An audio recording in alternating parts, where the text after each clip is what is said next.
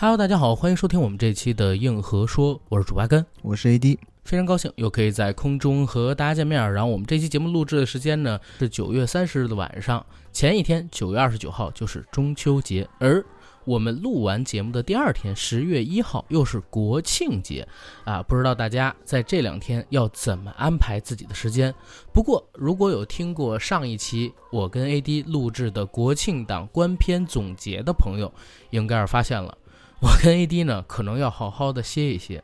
因为放假的前几天，两个人几乎把所有的时间都扔在了电影院里。嗯，没错。而且好多的听友朋友还很心疼咱们俩，说阿甘 AD 你们真的好不容易，一般人一天也就看一部电影，你们俩我因为工作关系，把五部电影在刚刚上映的两天时间里边全刷了，你们太辛苦了，这个精神也很值得我们敬佩跟感动。嗯，说实话，我听到这种。评论啊，心里暖暖的。我直言不讳的说，辛苦还是有点辛苦的。但是讲道理，今年的这个国庆档，整个对于我来说，观影过程其实并没有那么的煎熬。嗯，我也觉得还过得去，所以差强人意吧，对吧？所以差强人意吧。然后在上期节目当中，我提到过《九三国际列车大劫案：莫斯科行动》这个电影，它其实改编自中国历史上。非常非常非常重大的一起真实案件，或者说多起连环案件吧，都是围绕着 K 三列车这个载体而发生的，以它为原型基础改编成的一个电影。那在二零一九年的时候，阿甘曾经制作过 K 三列车，它为蓝本的音频节目，而且是付费的，所以就想借着这次的机会，跟大家再重聊一下 K 三列车大劫案。然后看大家是不是会喜欢这种类型的题材。那之后，如果这期节目收获的反馈够好，我和 AD 也可以去尝试尝试做一做新中国历史上的重案要案系列。没错，也别光做什么纯电影了，围绕着电影展开一些有趣的话题，我相信听众朋友们也会很欢迎。同时呢，九三国际列车大劫案莫斯科行动现在豆瓣上边也开分了，它的评分是七点三。我觉得观众们还是比较吃这个电影它本身的商业爽片属性，也比较吃里边爆棚的动作戏。所以在今天的节目当中呢，我和 AD 会连带着电影一起和大家回聊一下发生于一九九三年的那些起中俄列车恶性犯罪事件。同时呢，也会给大家解析一下，到底在这部电影当中有哪些人物可能是有真实原型的，又有哪些在电影当中的桥段可能是真实存在于历史当中的。行，闲话少叙，让我们先给大家念一段前言。一九九一年，苏联解体，以叶利钦为首的俄罗斯政府对解体后的俄罗斯采用休克治疗方法。导致卢布快速贬值，俄罗斯人民生活物资紧缺，进而诞生出一批借由北京开往莫斯科的 K 三列车倒买倒卖生活物资发家致富的倒爷群体。这列行往莫斯科的 K 三列车行驶里程超过七千公里，行驶时长超过一百三十个小时。而在车辆驶出中国境内之后，中国乘警便会下车。之后有五夜六天的时间，车上不存在任何乘警，K 三列车便成为了罪恶的温床，发生了多起恶性抢劫伤害事件。而我们今天的节目，便是希望通过我与 AD 的讲述，带大家了解那段被尘封在历史当中的故事。OK，那我们两个人按照节目流程，先给大家介绍一下有关于 K 四列车，或者说中俄列车大劫案这个历史事件。它的一些名词的解释以及背景资料的普及，好吧，你先来。首先，我觉得要说到列车大劫案，我们要给大家科普一下这趟车。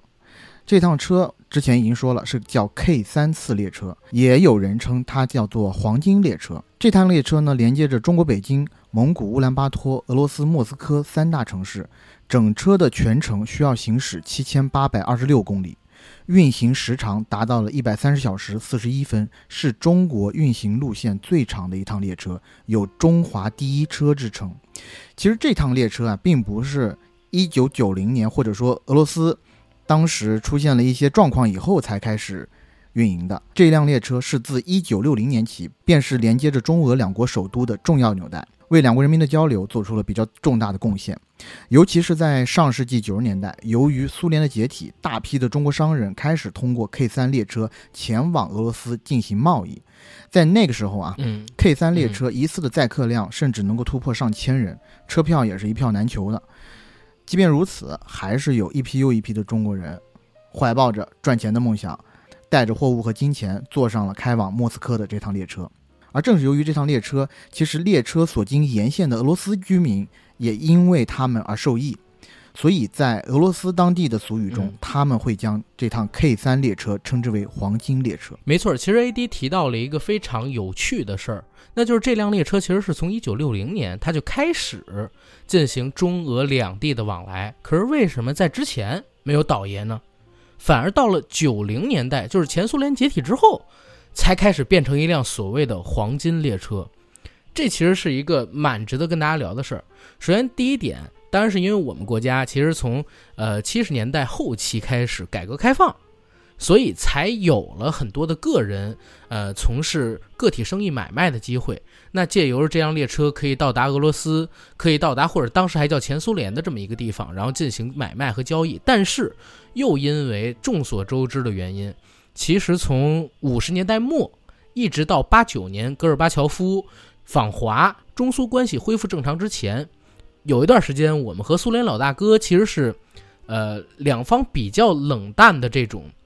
交往吧。除了偶尔会有的外事活动，一般情况下个体是没办法坐这辆列车然后到苏联去的。直到一九八九年戈尔巴乔夫访华，这辆列车上才开始有了个体的商业经营者进行边境贸易。然后等到了九一年前苏联解体之后，这样的人就更多了。”。对，因为苏联那个时候呢，我们大家都知道，它其实在一段时间以内可以称之为世界上最强的军事强权。嗯，军事背后代表着什么工业发达？重工业发达。但是呢，它是一个特别大的偏科生，一味发展重工业，轻工业非常的烂。所以，当苏联解体以后，它的轻工业很多我们在国内习以为常的东西，其实在苏联很难买到。没错。所以在那个时候，从中国北京的批发市场买一些，比如说服装、鞋帽、挂钟、打火机、圆珠笔，就你能想到所有这种乱七八糟的东西，只要能带到俄罗斯，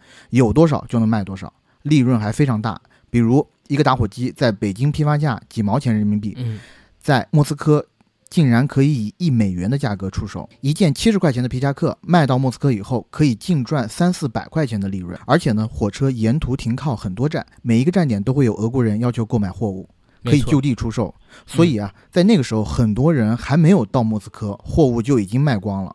只要带货走一趟这种所谓的中俄列车，嗯，这些商人啊，每个人少则赚几千块钱，多则可以赚到上万。而在九十年代初，工人一年的收入嗯，已经算好的了，也不过三千多块钱。那那真太好了，其实，那个就说的是你们北京啊，嗨，而且我在查一些这种所谓的资料的时候，发现做这种贸易生意没有任何门槛，竟然没错我非常吃惊的是，竟然也不需要会讲俄语，只要胆子大，能吃苦就可以。然后据当时有一些导爷回忆，当时的管理没有那么严格，找个舌头在俄罗斯发个邀请函或者嗯入学通知的材料，很容易就能找个人帮忙办个护照啊，就是只需要。呃，可能你的成本只需要一两千美金，嗯，你就可以拥有一个可以来往于中俄两地的护照了。所以当时有大量的倒爷就开始打这方面的主意。不过呢，那个时候没有官方的发货渠道，就不像嗯现在这样，嗯我们可以在北京站或者是西安站签一个什么发货的单子，然后直接就由这种货运公司直接把你运到当地。嗯，当时没有这种渠道的，所有货物都必须是倒爷自己得携带上火车。没错，而且当时中俄也没有民间汇款的业务，所以你要买卖，你必须要携带大量的现金回国。嗯嗯，所以这趟列车就成了名副其实的黄金列车。对你知道我是怎么关注到 K 三列车这辆列车的吗？嗯，特别有趣，你们家有人干这个事儿的？不是，二零一九年的时候，我听说徐峥在拍一个电影，那个电影叫《囧妈》。啊，囧妈啊，对，然后那你以为是拍这个？不是不是，是因为当时囧妈她，我了解到映前，甚至她在拍的时候就有消息流出来，说要讲在中国和前苏联时期就已经存在的一条专线列车 K 三列车，然后讲的是啥呢？讲徐峥要陪自己的母亲重走年轻的时候他母亲走过的路，因为他母亲以前是歌唱家嘛，或者说歌舞团的演员，年轻的时候经常坐这个车，然后到俄罗斯莫斯科去汇演，所以他跟他母亲一起去坐。然后我当时在看到这个囧妈的宣传资料的时候，说这个 K 三列车有特别多神奇的传说，我就开始去搜，因为当时我觉得囧妈应该在春节档的票房能特别好，特别好，特别好。然后我就去搜了，搜了之后，我发现，嚯，K 三列车这辆车本身真的很传奇。当然，后来囧妈把自己卖给抖音跟今日头条这个事儿就也很传奇。但也是因为这部电影，我自己开始燃起对这个车的兴趣。其实 A D 刚才说的特别对，就是在当年，呃，其实你如果要坐这辆车去俄罗斯，门槛是比较低的。大家都知道有一个词叫“倒爷”，什么叫“倒爷”？就是在咱们国家从呃公有制经济，然后开始往市场经济转型的时候，其实经历过几次大门槛，什么价格闯关之类。但在那之前，最开始的就是价格双轨制。价格双轨制，简单的来讲啊，我以一个特别简单的角度，可能会有些片面。就比如说，我手里有一箱鸡蛋，这箱鸡蛋呢是某某某国营公司里边的鸡下的。正常情况下，我只能把手里这箱鸡蛋卖给这个国营公司的合作伙伴，因为他们手里边都有条子，这些条子是来自上面各个部门的领导他们的签字或者盖章，有这些条子，他们才能来我这公司买，我这公司也只能卖给这些有条子的人。那我卖给他们的价格呢，走的是体制内，也就是说，我们的部门领导计划经济的价格，没错，计划经济价格可能一箱三毛钱，举例子。但是呢，市面上边其实是缺鸡蛋的，老百姓想买鸡蛋但买不着。没错，他们想买的话，可能一箱得三块。那这个时候就出现一个问题：我可能生产的鸡蛋，这些国营公司他们消化不了，而老百姓真的想买鸡蛋，他们又买不到。那中间就会诞生出一个群体，叫倒爷。以前不有这么一个罪名叫投机倒把，或者说有这么一个称呼叫倒买倒卖吗？倒爷干的就是这种事儿，但是倒爷呢，往往不是普通人能干的。第一，你得敢想敢干；但第二一点，你要有资源。对，因为咱俩刚才都提到一个事儿，就是价格双轨制。你如果想做倒爷，你要不然有两种啊，南方倒爷跟北方倒爷确实不一样。北方因为就以北京为首，确实有很多呃公家的关系。我举一例子，北方其实以前有一个特别有名的倒爷，叫王石。王石就是万科的那老板。王石是怎么发的家赚到第一桶金的？我看过他的自传，也看过他的采访。他提到一个事儿，他爸呀是在咱们国家铁路部门里边工作的。然后王石挣到的第一桶金是来自于泰国的正大集团，就是那个爱是啊爱是啊莫爱，就是正大综艺的那投资方。嗯，正大集团当时在咱们国内出一个产品，那个产品是以玉米为原材料的。但是呢，他想运便宜的玉米运不了，因为铁路部不给他批条子。所以当时王石呢就找了自己的父亲，然后或者是找了一些其他人吧，总之是帮着正大集团以比较便宜的运输价格运了这趟玉米，然后一口气挣了几万块。他的第一桶金就是这么来的。北京的很多倒爷都是这样的，就是借由着可能自己。家里边的一些亲戚关系啊，等等，可以以比较低廉的价格拿到一些货品或者说是服务，然后再把这些货品和服务转手卖给市场上边愿意以高价上边去收的人。以前我们看那个《我爱我家》，梁天他扮演的角色开宇宙公司，然后卖盘条嘛，其实他手里也没有，就是让他爸还有他的身边的朋友去找关系，从别的这个鞍钢啊或者说首钢啊这些工厂里边去搞盘条，再卖给南方那些搞建筑的人。这是北方的倒爷，然后南方的倒爷其实很少很少有人提起，但南方倒爷真的挣钱。然后在这一次就是《莫斯科行动》里边，居然有提到南方倒爷是啥呢？刘德华。刘德华，哎，对，南方倒爷其实像北方这样家里边有这种公职的关系的人就比较少，但是得天独厚的优势在哪儿？尤其是两广地区，他们离香港太近了，有很多人可以借着。离香港近的机会，认识一些港商，认识一些外资，甚至呢，刘德华这个角色不是有一个背景故事吗？在《莫斯科行动》里，说他挖了一条下水管道，用这条下水管道从特区运送一些东西。总之，那个时候他们有好多南方的东西，但北方人没见过，所以就出现了电影里边刘德华那种情况。他以这个地下管道的方式，你不管是从特区也好，还是从香港也好，然后把这些稀有的 BB 机啊、流行的衣服、流行的穿搭服饰、电子表给收起来，再运到北京的动物园儿，把它给消散出去。一趟下来也能赚好多钱。但是 K 三列车它其实是一个给北方人没有关系的北方人想做倒爷的人提供的一个天然的黄金通道，因为只要你胆子大。你没有关系，但是你带着衣服、纺织品、生活物资这种当时前苏联解体之后变成俄罗斯之后最需要的这些轻工业品过去，你不需要有背景啊，只要你胆子大就可以。你走一趟，你回来你也成万元户。所以当时在这辆列车上边有很多的倒爷，但不是那种有特别深的背景、有特别强的关系跟资源的倒爷。嗯，我觉得你说的这一种倒爷呢。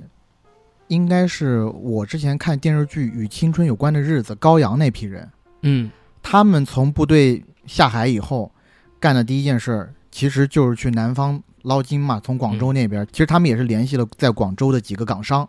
然后呢，从军队里面什么批条子，然后嗯，搞电视机、搞电子表，运到北京来卖，这种呢都算是很有渠道的倒爷了。嗯，但是呢，呃，你刚刚也说了嘛，其实我们国家在一九八七年九月。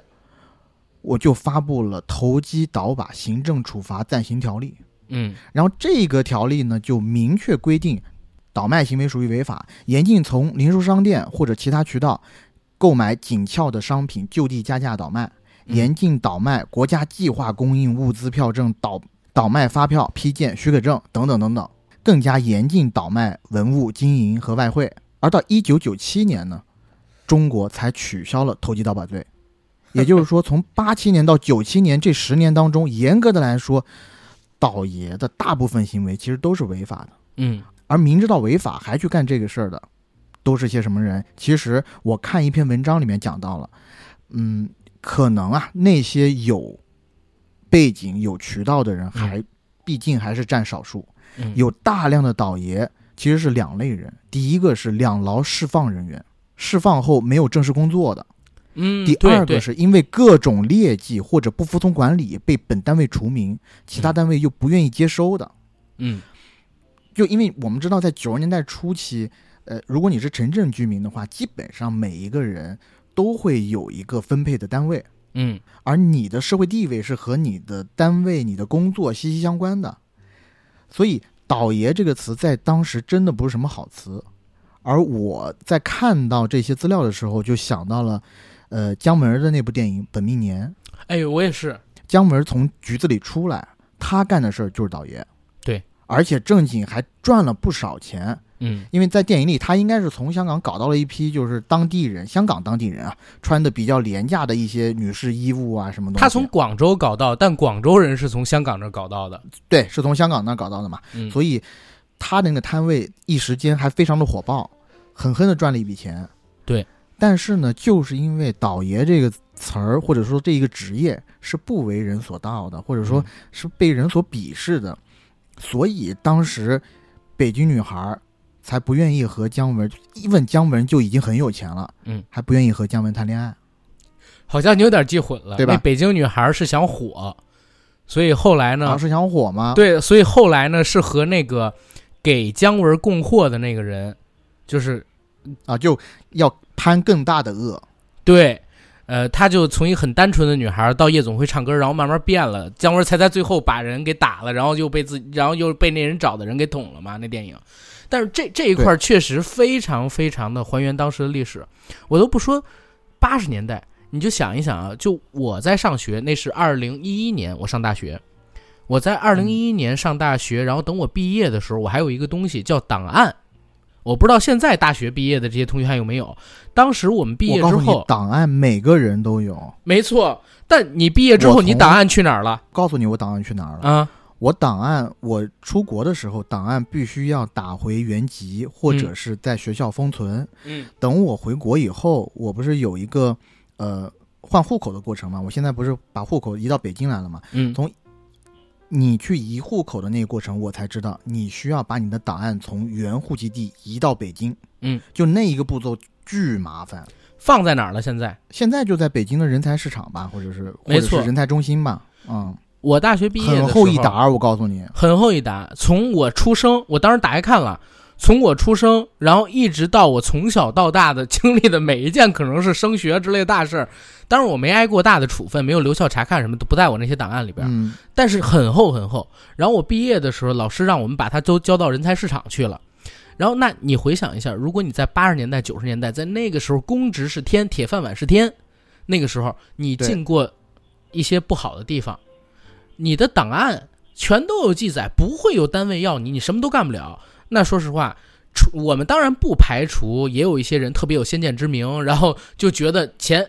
啊，我一定要挣到，他们自己愿意去做导演。但大部分人实际上是因为找不着好的工作，然后才去做导演。尤其下岗潮又来临之后，下岗潮可能就比较偏后一点了，可能对九十年代就是有一批人想要去下海，没错，尤其海南当时特区刚刚建立，很多人想要去下海去捞一波金，但是那个时候也很乱啊，是不是？嗯，所以当海南这一块的那个口子也收紧以后，大家的目光都盯上了俄罗斯这块肥肉。不是所有人，还是那句话，什么时候都是平头老百姓过得最不容易。你看人家那个《我爱我家》里边贾志国，贾志国他爸是局长，对不对？他从来没想过去哪儿正经上班，他就想开公司当老板。只有平头老百姓，就是最底层的老百姓，才会就真的觉得，哪怕看不上倒爷，我也要去做倒爷，也要下海去经商。他们是两种心态。但而但这一块就又聊到一个特别好玩的例子，北京有一个演员，说出了三如真言，叫李成儒，你知道吧？李成儒大家可能了解他都是大腕儿啊，或者说以前演过的一些电视剧。但是我一五年看过他上曹可凡的一个节目叫《可凡倾听》，我听他聊了一下自己的过去，我才发现他那么牛逼。他在里边讲了几个故事，像我这一代的北京人，小的时候都听过一个商场的名字叫特别特，特别特在西单，有三千到四千平米，是归属于这个商场的。然后李成儒是特别特的老板，然后他是怎么走上经商这条道路的呢？是他最开始的时候学戏，然后学京剧，然后学话剧，还去仁义那边拜师。后来呢，就想进中央电视台。机缘巧合之下，他就以临时工的身份参与了中国影视史上非常非常重要的一部长篇电视连续剧的拍摄，拍了七年。对，但特别不凑巧的是，《西游记》拍摄的七年里边，你要知道那会儿《西游记》缺演员，所以每个人其实都客串了好几个角色，包括唐僧还演了好几个角色，然后六小龄童也化上妆扮演了一些小妖怪，除了孙悟空之外的角色。唯独李成儒在剧组里边跟跟了整整七年，但他一个角色都没演上。然后这还不是让他最难受的，最难受的是啥呢？最难受的是拍了七年，《西游记》拍完了，他被中央电视台拒之门外，中央电视台不给他转正，就是不给他职称，然后也不给他正式待遇，所以李成儒当时怒了，就怒而经商，然后也是借着家里边的机会，包括他拍《西游记》走完传媒，还认识了一些就是在香港工作的电影工作者啊，等等等等的，于是呢就开始做这个服装批发的生意。等到了九十年代初的时候，他在那个曹可凡节节目里边提到过一件事儿，他九一年外汇的那个账户里边趴着一千万美金，然后当时还讲了一个有意思的事儿啊，其实就是北京人那种吹牛逼，但是他吹牛逼的方式特别北京人。曹可凡问他：“你那会儿一天能挣多少钱啊？”他跟曹可凡讲了一故事，说：“哎，兄弟，我这么跟你说，呃，八十年代末那会儿，我去广州那边出差，进货。那时候呢，发现哎，广州人不知道怎么回事，都在看一个电影，周润发演的，然后当地的风衣就卖的特别的好。我一听就是英雄本色，但他又不直说，你知道吗？嗯，于是呢，我就从广州那边批了一批大衣过来。这黑色的大衣、黑色的风衣啊，到了北京之后，我又批发。你知道我一天卖多少件吗？曹小凡说多少件啊？笑着说三万件。你说这一件大衣我挣一块钱，这三万件一天我都挣多少钱了？你再说说，这一件大衣我能只挣一块钱吗？特别北京人吹牛逼的那种感觉，你知道吗？这个故事我听过好几回了，因为我对自己特别喜欢李成儒老师。之前我很喜欢李成儒老师之前在拍《人虫》那个电视剧的时候的一些状态。古玩虫，他对古玩虫。然后我看他的那个采访里面，我很多东西都记不清了，但我有一个东西记得非常清楚。他就说九十年代初期的时候，他一两千块钱的袜子穿过很多双，然后我真的吃惊了。九一年一两千块钱是多值钱的一玩意儿啊！我现在都没有穿过一两千块钱的袜子。我我给你再讲一个好玩的事儿，李成儒这人特有意思，他带他儿子上过那个北京电视台一个访谈节目，叫《马兰花开》。然后小的时候我看啊，然后那个时候是零几年，他儿子就老说李成儒跟他关系不好，也不管他，然后每天晚上不着家。然后你不着家，你爸去哪儿？不知道，可能去天上人间或者什么的吧。当时是在节目里边说这个，他儿子特别有趣。啊，当然这个话题就扯远了。但就是说，在当时，只要你有渠道，然后你能搞来货，然后把货弄出去，你肯定能挣钱。李成儒就是属于有渠道的，但是我们说的 K 三列车上边都是没渠道的。很多人真的就是，比如说啊，呃，我曾经看过一些史料里边记载，上车之前，因为会有中国的乘警还有列车员告诉你，你们不要去倒买倒卖，因为那个东西被国内不允许嘛，所以很多人上车的时候其实是不带什么东西的。但是他们上了车之后，会有他们的朋友从这个车子的列窗口啊，一件一件的塞衣服过来，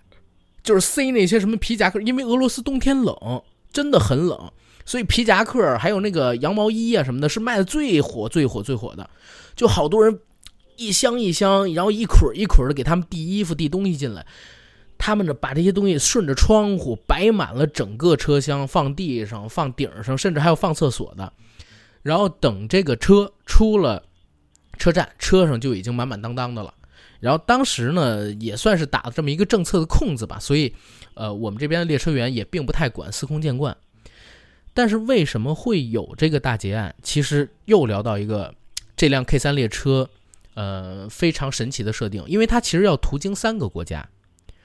从我们国内发车，然后经过内蒙古才到俄罗斯，对吧？是从我们国内发车，经过外蒙古啊，外蒙古，然后再到俄罗斯。但你在说这个之前，其实我最近查资料的时候发现，原来这些劫匪并不是一开始就打了这趟列车的主意，他们也是有一个演化路径的。甚至很多劫匪在最开始就是在莫斯科本地的倒爷，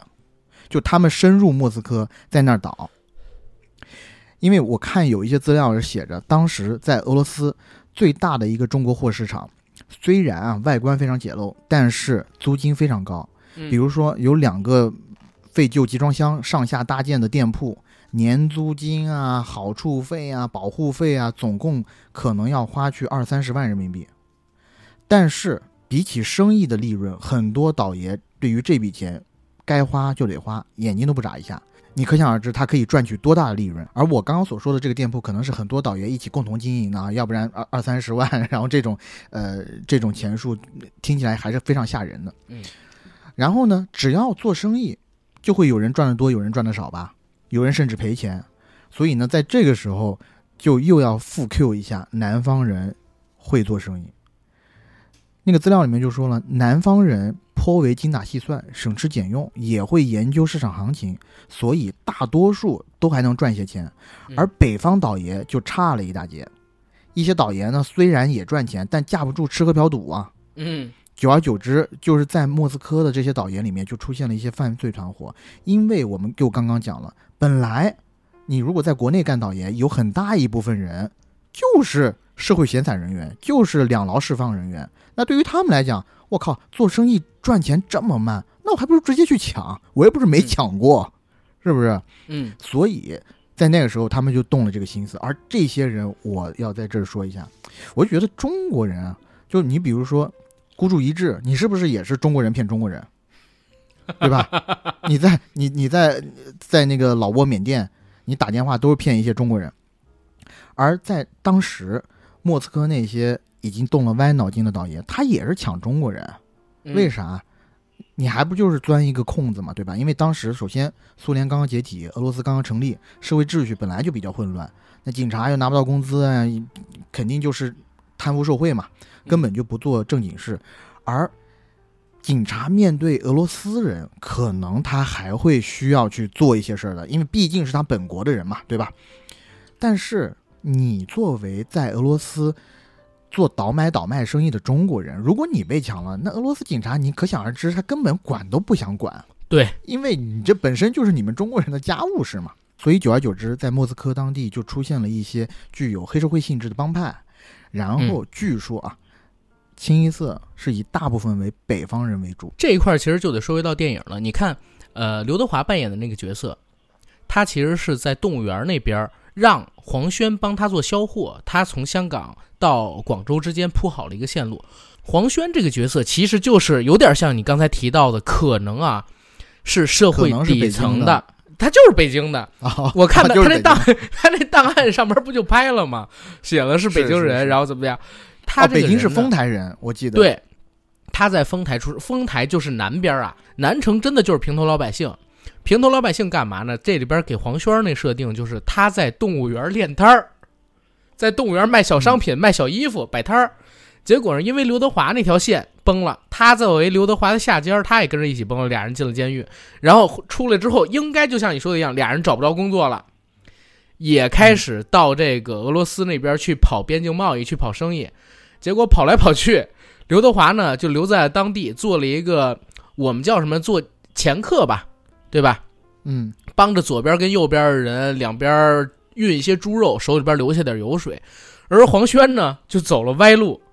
干上了踩大轮儿建帮派的事儿。他其实，在俄罗斯当地不就是也组了一黑帮组织吗？他手里边那些小弟，对，对不对？所以其实从这个角度上边来讲，就是《莫斯科行动》，它这个电影背景知识还有背景人物身份做的还挺详细扎实的。嗯，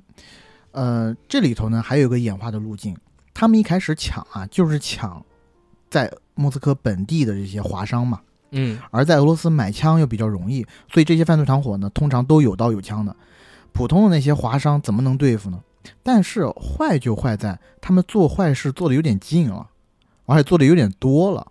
甚至殴打呀、强奸啊，就是比较恶劣的，比如说当着丈夫的面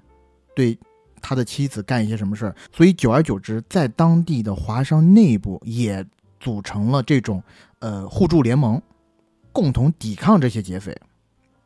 而你知道，当时俄罗斯买枪太容易了嘛？你有枪，难道我没有吗？对不对战争之王都看过吧要的是什么？是啊，而劫匪要的是什么？他主要不就是一个求财吗？当他发现原来你每一个人手上都有枪以后，我才不是那么好抢的，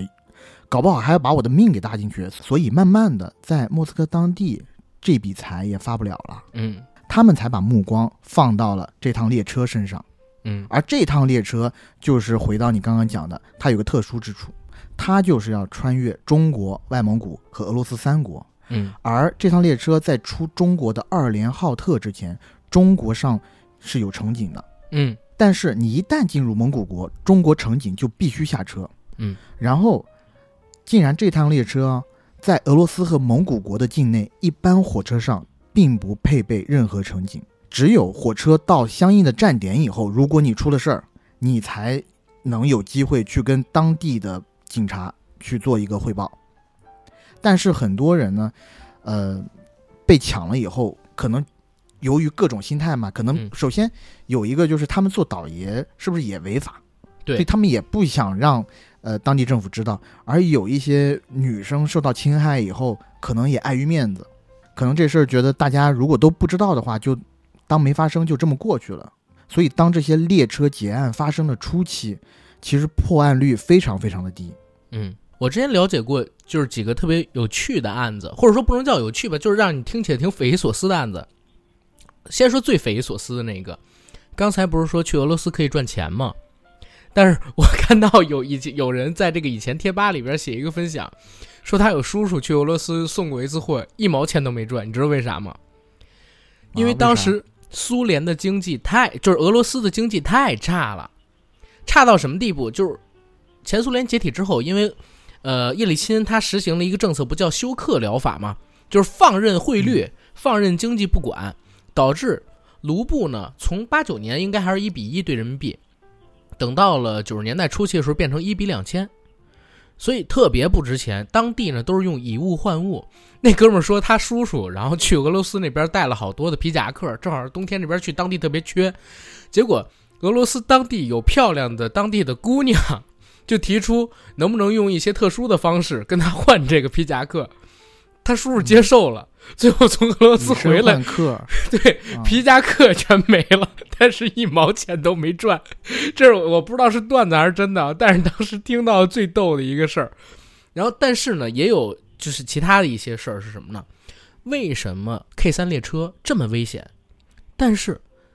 呃，居然还。持续的有女乘客去，因为你知道男乘客一般就是被抢，你只要不当刺儿头也不会有什么生命危险。但是女乘客去呢，往往都会发生一些侵害，甚至是轮流侵害事件。比如说这个五二六，对吧？九三年五二六，包括这个九三年四二六，包括还有九三年的三幺零，这三个案件其实都叫轮什么什么案，就是针对于女乘客的。为什么会出现这样的事儿？其实就有一种说法说。因为有很多做这种踩大轮、抢劫这样列车生意的人，他们呢会提前安排一些在北京也好，或者说在大陆的内应，让这些内应夸大宣传，来这趟 K 三列车能赚钱。这些内应甚至会引一些手里有一些小资产的人，跟他们说这辆列车很安全，让他们去这儿。又因为这个列车的案子其实也没有那么多人知道嘛，那个时候不像现在一样有互联网。发生了，可能也传不出去。真的有很多南方的倒爷就带着自己的老婆，或者说带着自己的情人、秘书什么的，就来坐这辆列车，一趟又一趟的，都是被他们诓来的新乘客。所以确实就是属于外边的，在国外的人抢劫，在国内的人帮他们把鱼牵到这趟列车上面去。对，所以才造成了。一次又一次的，当然也有人就是真的因为怀着侥幸心理，或者说人家就是艺高人胆大，把金银藏在一些别人不可能发现的地方，然后到了当地怎么怎么样，真的有这样的情况。但是还有一些就是像我刚才说到，是被国内人给骗过去的。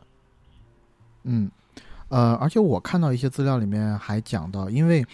当时在呃俄罗斯一些地方的中国人。很多嘛，嗯，所以也会有一些有组织的带一些女生过去去进行一些不法的交易活动，嗯，没错，啊，这可能就涉及到呃肉体的一些交易了。但是我刚刚要再补充一点，就是我们刚刚不是说了，这车上是没警察的，对吧？嗯，除了没警察，还有一个是对劫匪特别有利的，就是即使不小心被逮捕了。按照俄罗斯的法律，嗯，俄罗斯警察也只能扣留他们四个小时。如果在这四个小时之内没有受害人指认他们，俄罗斯警方就必须放人。嗯，所以对于那些犯罪团伙和不法分子而言，就在这一趟列车上作案，难度小、风险低、收益还非常的大。对，基本上就是零成本犯罪。没错。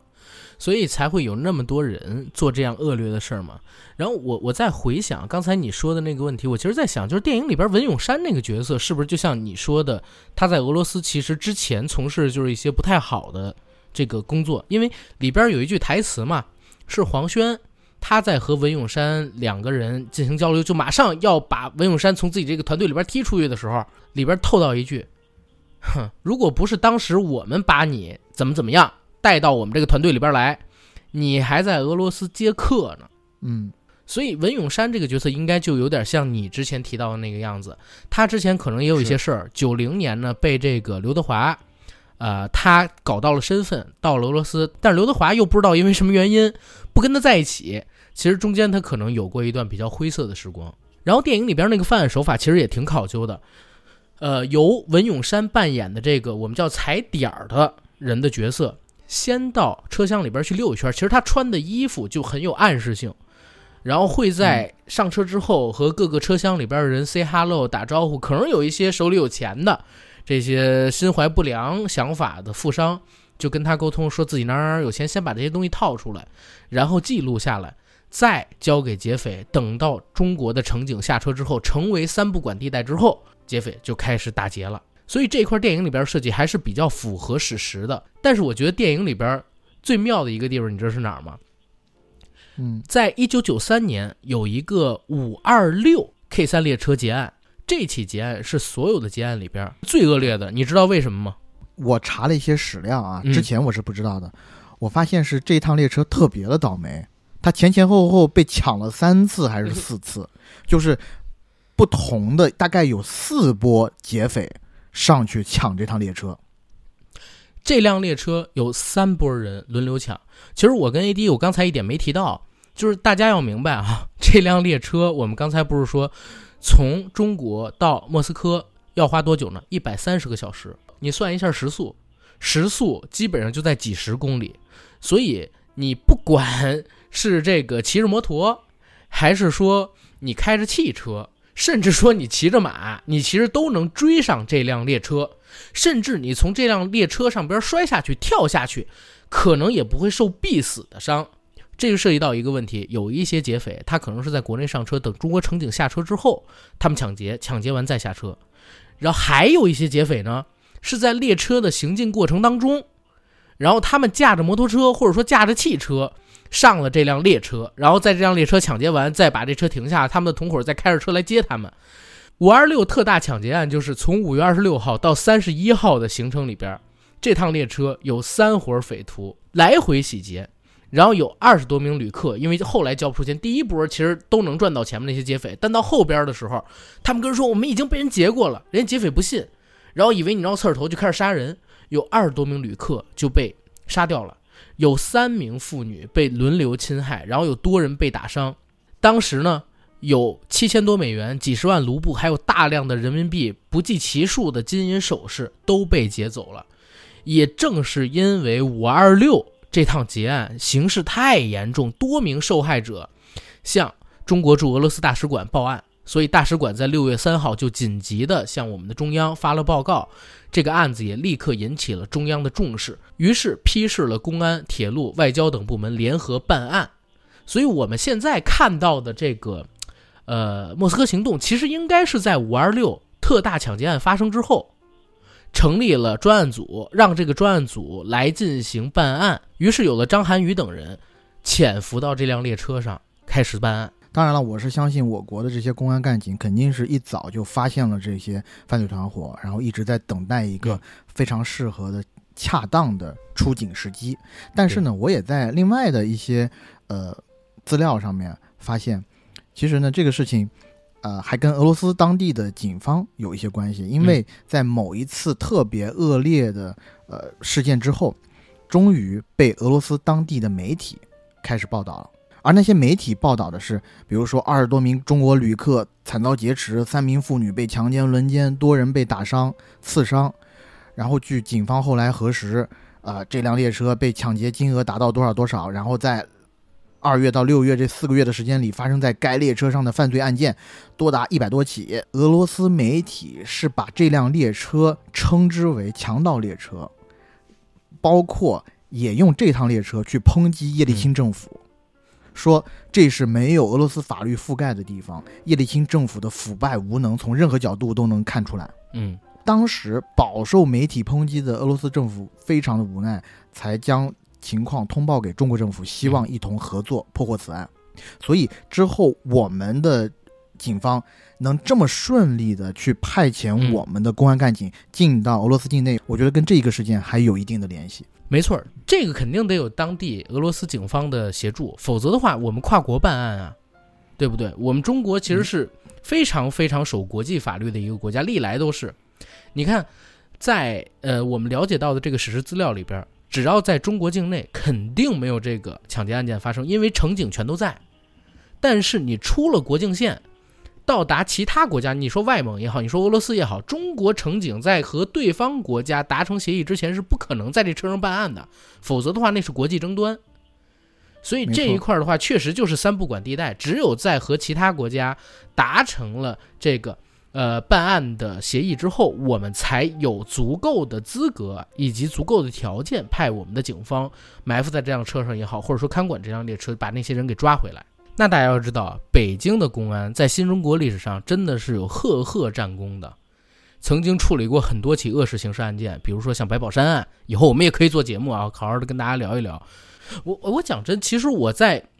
看这个莫斯科行动也好，包括我们看有关于 K 三列车的这个事件也好，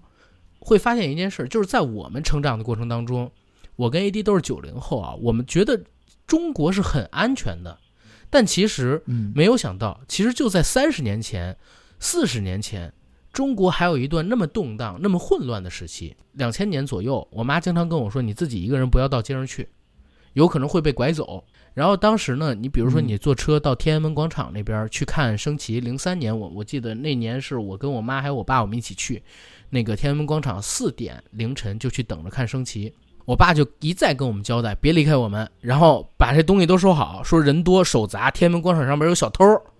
说特别容易丢东西。但是你哥现在就二零二三年说这些事儿，好像都天方夜谭一样，离我们特别遥远，不太有人相信。所以也能明显的感觉到，就是最近几十年，中国的治安也好，中国普通老百姓他受到社会伤害的可能性也好，真的变得很低很低。中国变成了一个很安全的国家，这是跟我们国家的治理是分不开的。嗯，没错，我觉得应该是两千年之后吧。包括我嗯在上小学左右的时候，比如说小学五六年级的时候，当时我们也在节目里面多次提过的一两部电视剧，比如《燕赵刑警》之类的，对，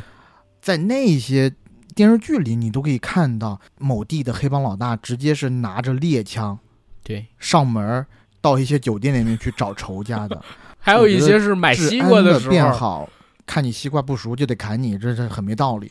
我卖西瓜我能卖你不熟的。是，应该一直是到零七零八，我觉得天网天眼系统就是部署完了之后，一下就好了。我觉得收枪这个事儿嗯，也起了很大作用。因为我记得我小时候家里也也是有那种打鸟的气枪的，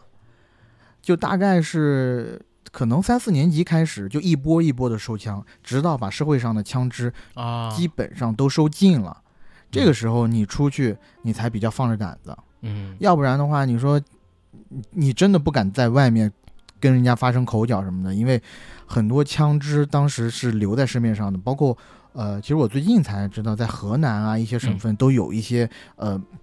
当时可以公开贩售的枪厂，哦，而那些枪就流到了很多地方去。我这次呃，就是今年十一，我老婆的父母不是来我们家一起过节嘛？其实我们在酒桌上还聊到一个事儿呢，因为我老婆是苗族，他们家在这个湖南苗族的一个自治区，在他们那个苗族自治区里边儿，就是很晚很晚很晚才收枪，而且现在还有一些人有持枪证，嗯，所以以就你想啊，九十年代或者说八十年代的时候，那个时候确实会比较混乱。包括现在就回想这个莫斯科行动，它的原型事件 K 三列车大劫，那都是特定历史时期发生特定的事情。然后一方面是可能有我们刚才聊到的历史背景啊，就是开始实行价格双轨制，开始出现了能去做这样生意的人。然后再同时呢，前苏联解体，俄罗斯那边又有大量的一个轻工业的真空，需要有人去填补，就有了利润嘛。然后，而且再说一点特别有趣的是，为什么有那么多人想跑俄罗斯去？卢布已经不值钱了，是因为俄罗斯那边它的重工业真的好发达，你可以换一些在国内根本造不出来的东西，比如说你你用毛衣换冰箱，这种事儿是确确实实有人做到过的，包括呃中。俄之间最大的、最成功的一个倒爷，那个字儿的名字我有点记不清他的名字，大家可以去搜。他用罐头换了一架飞机，那架飞机是怎么换的？还特别传奇。他呢，并没有罐头的批文，他是先到了俄罗斯，说我这边有中国哪哪哪个公司哪个哪个部门批的条子，有多少多少吨的罐头，我想用这罐头换咱们俄罗斯这边的某一架飞机。俄罗斯那边同意了，同意了之后呢，他拿着俄罗斯那边给他签的东西，又找到了国内的那家公司，说我这边有俄罗斯这边政府提出的一个需求，他们想用飞机换罐头，你们能其实就是空手套白狼，他只做了一个中间人，跑了两地而已，居然促成了这个生意，赚了几百万。所以当时那个时代确实是存在很多现代人难以置信的机会，而这些机会呢，往往其实。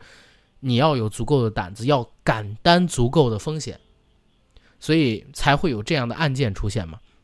但我也觉得，刚才我说的这个换飞机的案子，是不是和这个莫斯科行动里边，他们换战斗机那件事儿又有因果联系，是不是借由这个事件，然后他们对对，对改编来的？我觉得多少是有一点儿，嗯，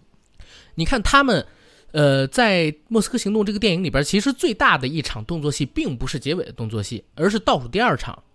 倒数第二场就是由何胜明说他要买战斗机，五十万美金想买到，结果呢，刘德华这边居然真的能给他搞到战斗机，而且给他搞到了一个俄罗斯已经废弃的军事试验基地。可能是以前做核，然后等等等等的这种军事装备、军事武器的这么一个试验基地啊，那架飞机就落到那儿了。就现在看难以那个置信。飞机，嗯那个军事基地是呃航天中心，啊，所以最大的那场动作戏居然是扒飞机，因为黄轩想从航空基地逃走，所以他上了飞机，然后张涵予就扒了飞机，刘德华开着车在后边跟着，在那儿完成了一场就是特别像《碟中谍一》那样很刺激的结尾追这个地下高铁那样的一场动作戏，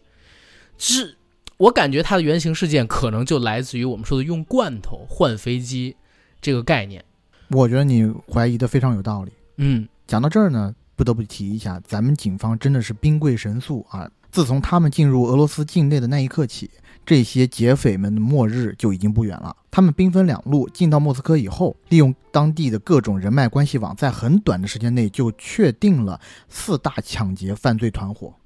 这四个团伙呢，其实每一个团伙都有一个为首的老大的，他们分别名字可以念一下啊：苗炳林、牛顿，哎，有个真的叫牛顿的人，朱新金和赵金华，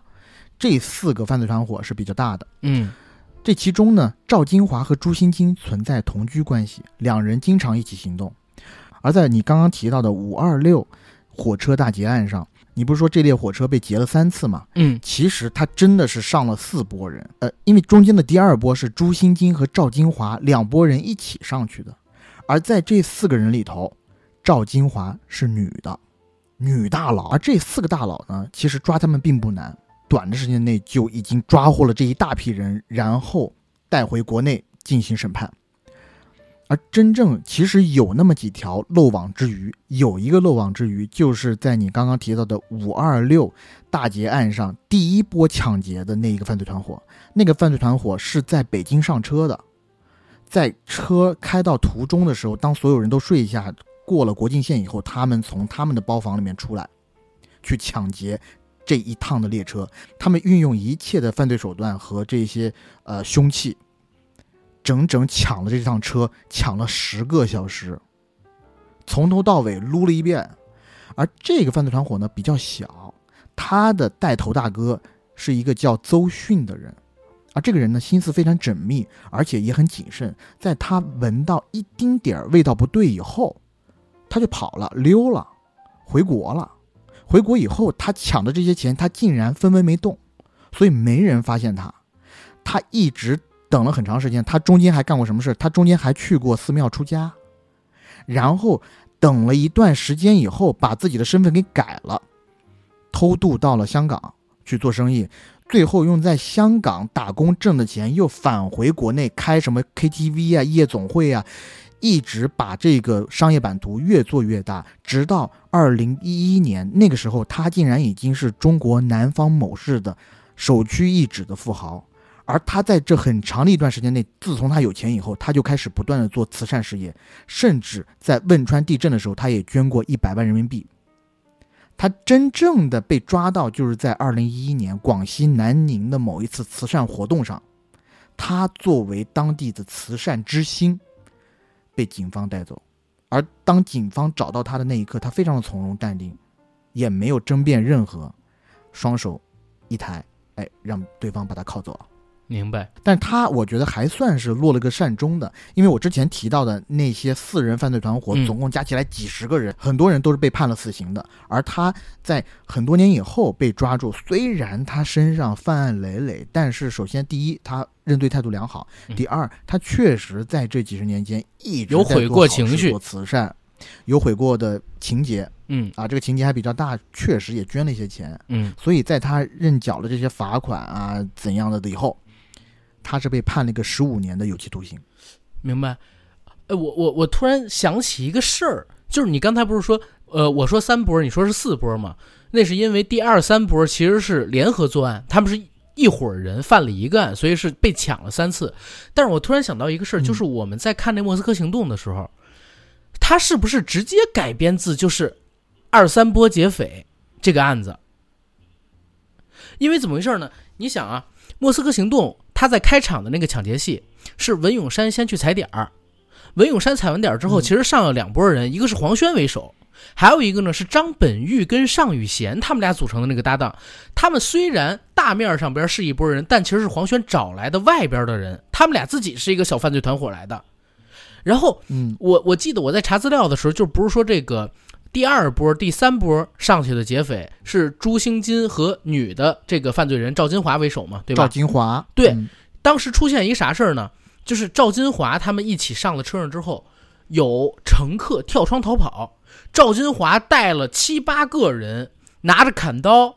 然后拿着铁锹，也跳车去抓这个人，在这个白桦林里边把人给打死了。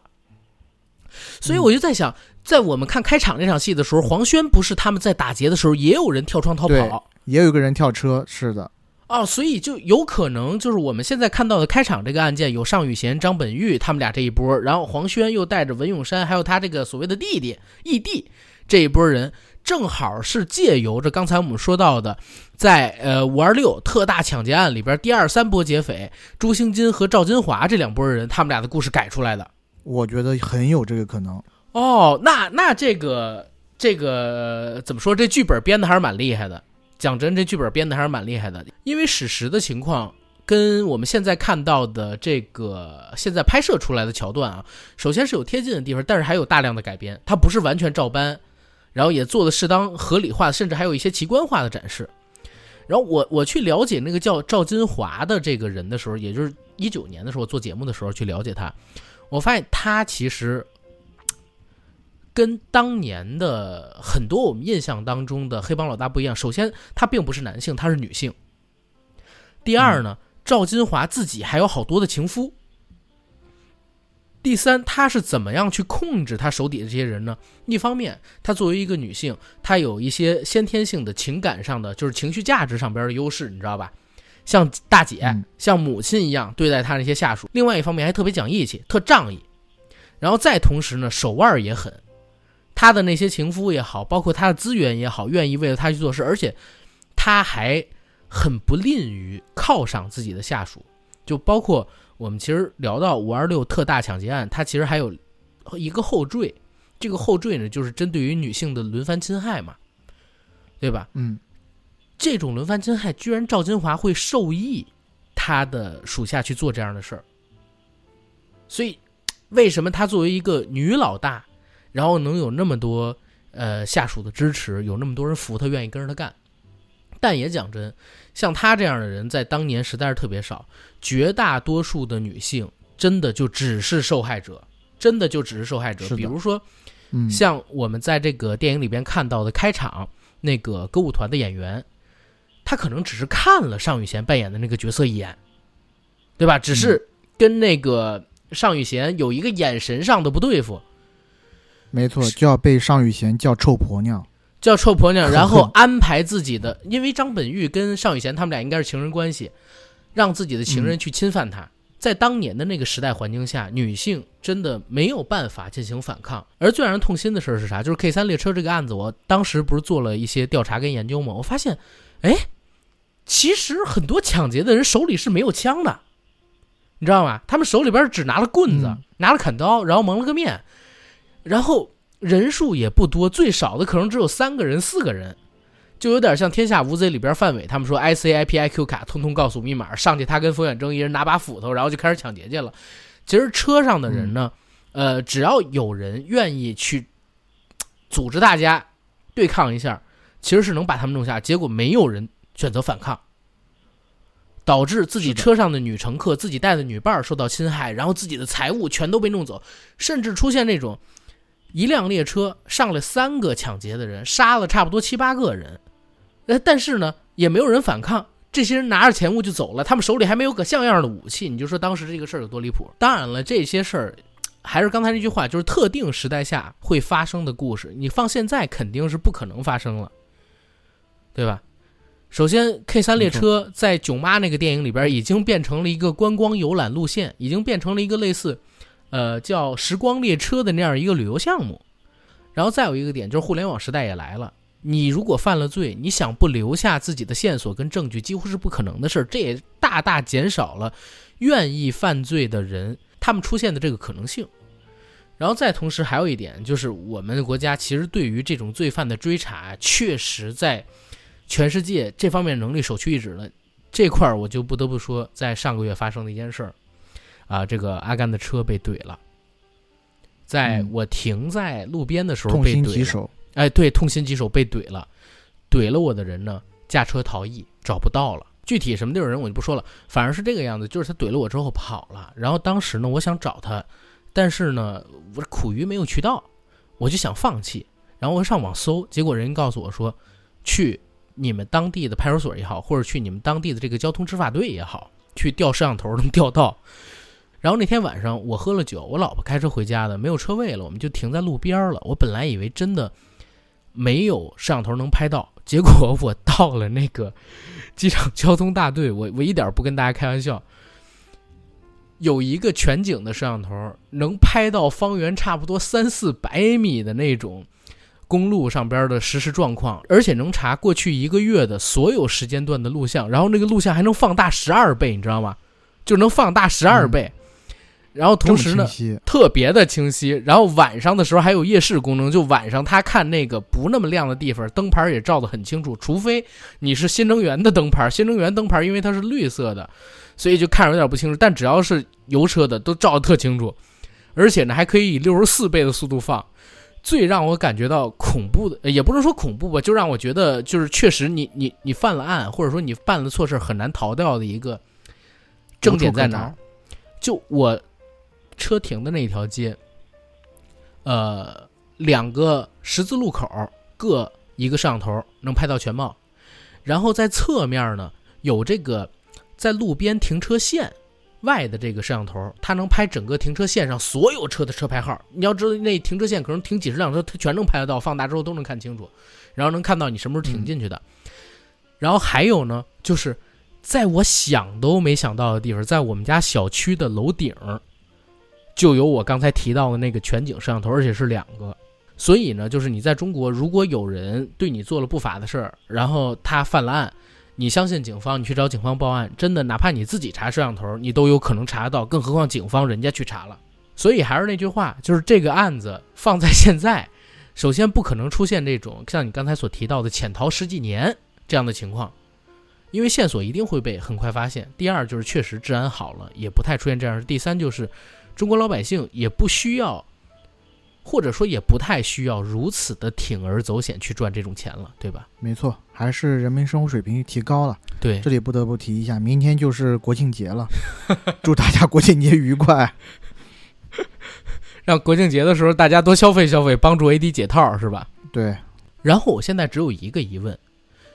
因为我听说《莫斯科行动》这个片子，其实它是有这个真正的啊，当时参与过侦破这个案件的专家。去给他们做了一些指导，剧本编写的时候也给了他们一些这个资料的建议啊，等等等等的东西。因为你刚才也提到了，有一些案犯他真的是在俄罗斯境内，俄罗斯警方协助我们，给了我们线索，然后被抓到的，是不是也真的发生了像我们在电影里边看到的，比如说，呃，他们在当地的赌场里边进行打劫，然后我们的警方和他们进行了一场。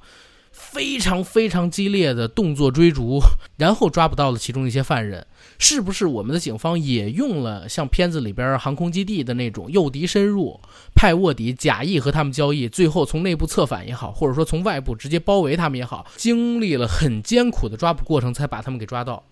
这一点是我比较好奇的。我之前看资料上是写中间有一个我们的警方骨干，确实是打入了敌人团伙的内部。啊！而且他用自己强大的人格魅力，很快的就让敌人团伙当中的一个那个老大的情人相信了他，还想要给他介绍生意之类的。其中一个团伙的覆灭，完完全全就是这个警官的功劳。所以真的是怎么讲呢？就是无名英雄。我们很多人享受到的生活安宁，其实是有很多人默默的给我们付出，而他们的名字，包括他们在当时做的事儿，可能只有在与他一同办案的人才知道到底发生了什么，我们是不知道的。有可能比电影里所展现的那些动作场面还要惊险，也说不准。行，我觉得关于九三年这个中俄列车大劫案。的故事，咱俩今天说到这儿也差不多了。我不知道大家是不是已经看了《莫斯科行动》，或者说之前对 K 三列车有过了解，但我觉得今天节目做的还蛮有意思的，讲了好多以前我们不太会涉及到的内容，对吧？我想说，那以后我觉得我们可以多一些，嗯，这种方面的内容。如果可以进入一些监区采访的话。就更好。那以后我们的采访专栏就会分成两类，一个是引人专栏，一个是育人专栏。这个育人是监狱的狱，好吧？行，我觉得今天节目聊到这儿也可以结束了。希望大家可以喜欢今天的这期节目，然后对 K 三列车。还有我们当时提到的这些事件，感兴趣的朋友呢，欢迎自行去搜索一些关于中俄列车大劫案的资料，也可以去看看这部《莫斯科行动》。其实刚才我跟 AD 在聊的过程当中，我突然之间对应上了好多片子里边的情节，似乎都有真实的历史原型啊。不过是经历了很多的改编，更突出了它作为一个商业爽片的属性，而淡化掉了一些可能会让观众觉得不适的情节嘛，比如说。我我们刚才其实提到，就是真实的这个案件里边对女性的迫害跟侵害，几乎是每一波抢劫的人都会犯的，而且特别特别的严重。嗯，片子里边在这里还是顾及了一些观看者的感受，把它进行了一些修饰。我觉得这个改编思路还挺好的。OK，那节目的最后，阿甘来做个广告。我们的节目《硬核说》已经在全网各大播客平台同步播出，欢迎各位收听、订阅、点赞、打赏、转发。我们想加群的加 J C K I E，让我们的管理员拉您进群，和我们一起聊天打屁。同时，如果想了解节目最新的资讯，了解主播的观片动态，欢迎在微博搜索“硬核班长”以及 A D 钙奶喝奶，关注我与 A D 的微博账号。行，那这期节目到这儿结束，谢谢大家，祝大家中秋愉快，假期快乐，拜拜。